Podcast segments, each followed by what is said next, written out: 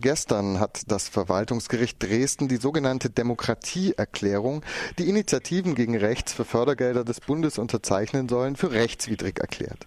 Konkret geht es um den Passus. Als Träger der geförderten Maßnahmen haben wir im Rahmen unserer Möglichkeit und auf eigene Verantwortung dafür Sorge zu tragen, dass die als Partner ausgewählten Organisationen, Referenten etc. sich ebenfalls den Zielen des Grundgesetzes verpflichten. Uns ist bewusst, dass keinesfalls der Anschein erweckt werden darf, dass eine Unterstützung extremistischer Strukturen Strukturen durch die Gewährung materieller oder immaterieller Leistungen Vorschub geleistet wird. Nun ist ähm, dieser Passus angegriffen worden, als zu ungenau, zu allgemein ähm, und als rechtswidrig erklärt.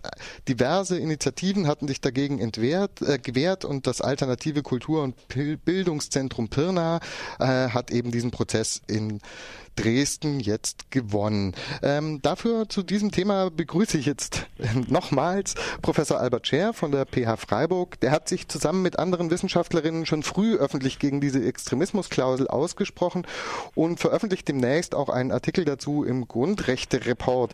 Herr Scher, ähm, erstmal, wie beurteilen Sie denn das Urteil des Verwaltungsgerichts Dresden? Also ich, ich kenne kenn die Urteilsbegründung liegt mir noch nicht vor, aber dass es zunächst mal ein Urteil gibt, dass diese Praxis, die in Sachsen ja auch in der Weise realisiert wird, abbremst und sagt, da ist ein Rechtsproblem tatsächlich drin, ist ein wichtiger Schritt. Ähm, wie ist denn, wie sieht denn Ihre spezielle Kritik an äh, dieser Extremismusklausel aus, wenn Sie jetzt dazu auch extra noch einen Artikel veröffentlichen? Ja, also da, da, kann man viel zu sagen. Ich sage mal ein paar, paar Kernpunkte des Problems. Der, der, Kernpunkt 1 ist, diese ganze äh, Programmatik arbeitet mit einem extrem diffusen Begriff von Linksextremismus äh, und macht damit so eine äh, Idee von Feindbild und Abgrenzungsnotwendigkeit auf, die sachlich in keiner Weise gerechtfertigt wird.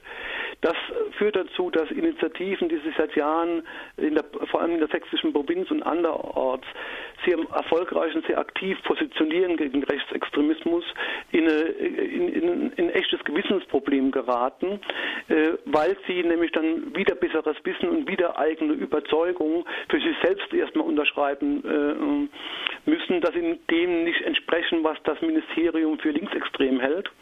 Äh, und zweitens, dass sie das perfide das der vorgelesenen Passage auch nochmal sozusagen den Verfassungsschutz in eigener Sache spielen müssen, also eine Kontroll- und Überwachungsfunktion äh, übernehmen müssen gegen Referenten und Kooperationspartner, die sie nicht einlösen können, weil die zugrunde liegende Definition von Linksextremismus äh, völlig diffus ist. Äh, und, und, und, damit entsteht eine Verunsicherung von Initiativen, die sich engagiert gegen Rechtsextremismus engagieren und das ist absolut kontraproduktiv. Mhm.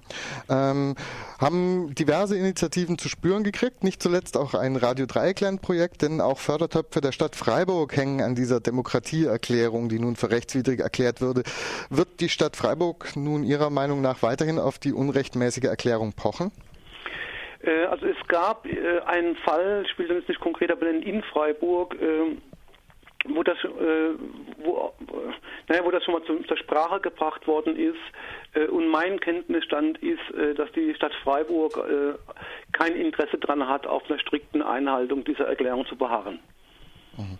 Wie kommt es denn nun, dass ein kleiner Verein das Urteil erstreiten muss, zu werden zum Beispiel eine grün regierte Stadt wie Freiburg diese Extremismusklausel klaglos übernommen hat?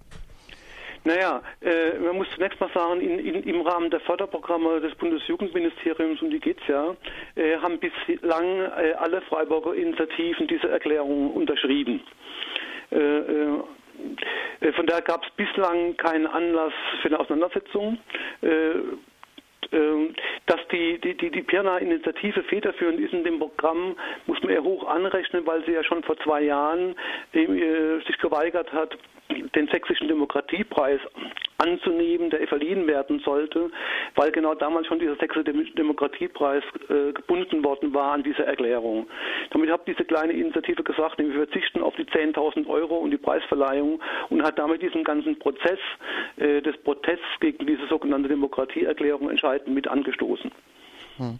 Aber es gab natürlich. Äh, und natürlich klagen können nur Betroffene. Die Stadt Freiburg ist es jetzt nicht betroffen, sozusagen klagen könnten nur Initiativen aus Freiburg, die veranlasst sind, im Rahmen der Förderung äh, äh die Erklärung zu unterschreiben. Die Debatte gab es aber natürlich in Freiburg schon. Also die, ähm, die Unterschrift bei Radio Dreieckland war ja äh, kombiniert mit einer Nichtigkeitserklärung, wo wir gesagt haben, das ist verfassungswidrig wir unterschreiben mhm. das Ding zwar, aber wir halten es im Grunde für nicht ähm, tragbar, was ich ja jetzt auch tatsächlich die Verfassung Verfassungswidrigkeit. Aber das ist natürlich eine, eine trickreiche Variante, die auch viele größere äh, äh, Mittelempfänger gewählt haben. Also es gibt ja auf der Bundesebene eine ganze Reihe sozusagen äh, von äh, einflussreichen Initiativen, zum Beispiel die Amadeo Antonio Stiftung in Berlin, die ein großer Projektträger ist in dem Rahmen, äh, die mit dieser Erklärung auch nicht einverstanden sind, äh, aber sie aus taktischen Gründen unterschrieben haben, um eben keinen Konflikt sich einzuhandeln und gleichzeitig eine Distanzierung von der Erklärung vorgenommen haben. Mhm. So, so, sind ja relativ viele Verfahren. Ne? Das kann man auch aus taktischen Gründen nachvollziehen. Das hält natürlich aber die Erklärung am Laufen. Ja, also wenn man sagt, wir schreiben, das zwar, kümmern uns aber nicht weiter drum. Äh, die, die PNA sind ein Stück weiter gegangen äh, und haben eben tatsächlich äh, den Klageweg äh, äh, eingeschlagen und das erfolgreich. Ja, und das könnte man sich ja mal auch in, in Freiburger Kontexten äh, äh, als Vorbild nehmen. Auf jeden Fall, das ist auf jeden Fall dankenswert. Ich denke, es wird ja auch weiter äh, jetzt sich erstmal zeigen müssen, wenn das jetzt im Moment als rechtswidrig gilt, ähm, wieder, äh, ob es einen weiteren ja, bezieht Weg gibt. Dann mal eine Nachfrage, bezieht sich das Urteil auf die sächsische Variante oder generell auf die Bundesvorschriften? Ähm, ich nehme an, das bezieht sich auf die sächsische Variante, wobei ich nicht wusste, dass es da einen Unterschied gibt. Doch es gibt den Unterschied, weil meiner Kenntnis nach genau diese, äh, diese Forderung nochmal aktiv sozusagen äh, äh, eine Erklärung, also in Sachsen gibt es das Spezialphänomen, dass man nicht nur erklären muss, man arbeitet nur mit unverdächtigen Referenten und Initiativen zusammen, sondern man muss von denen auch nochmal eine, eine Unterschrift einholen. Eine weitere Erklärung wiederum von denen. Ah, ja, ja, nee, das, und nee. das ist die sächsische Spezialvariante, dass man quasi nochmal die Unterschrift äh, sich einholen muss. Da würde ich jetzt nicht meine Hand für ins Feuer legen, aber ich meine, dass es sich dann nicht auf die sächsische Spezialvariante Variante bezieht, weil es immer darum ging, dass äh, eben das, was eigentlich Extremismus ist und so als zu unklar und zu weit gefasst äh, da dargestellt ja, gut, dann, dann wird man damit rechnen müssen, dass äh, äh äh, ist eine Revision, also dass das Bundesjugendministerium äh, Widerspruch einlegt gegen dieses Gerichtsurteil und dass es auf die nächsthöhere Instanz geht. Gut, ähm, da haben wir jetzt beide uns ziemlich ad hoc mit auseinandersetzen müssen. Vielen Dank für diese Einschätzung, dass das jetzt noch äh, so kurzfristig geklappt hat. Und okay. ja, wir sehen mal, was da weiter passiert. Vielen okay. Dank und tschüss. Gerne, tschüss.